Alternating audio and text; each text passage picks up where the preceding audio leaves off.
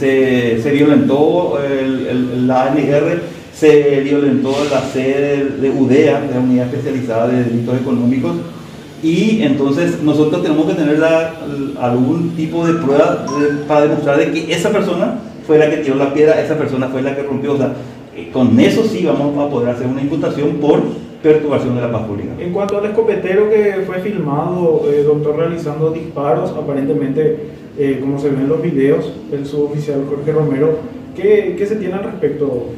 Desconozco la identidad, ahora es la primera que escucho ese nombre.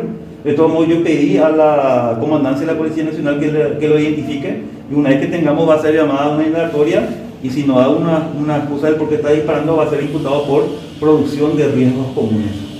Esa sería la figura a aplicar en todo caso. Sí, que tiene una expectativa hasta 5 años. Pero ya se solicitó informe de la comandancia sobre esa persona. Sí, ya se pidió el informe y estamos aguardando la respuesta.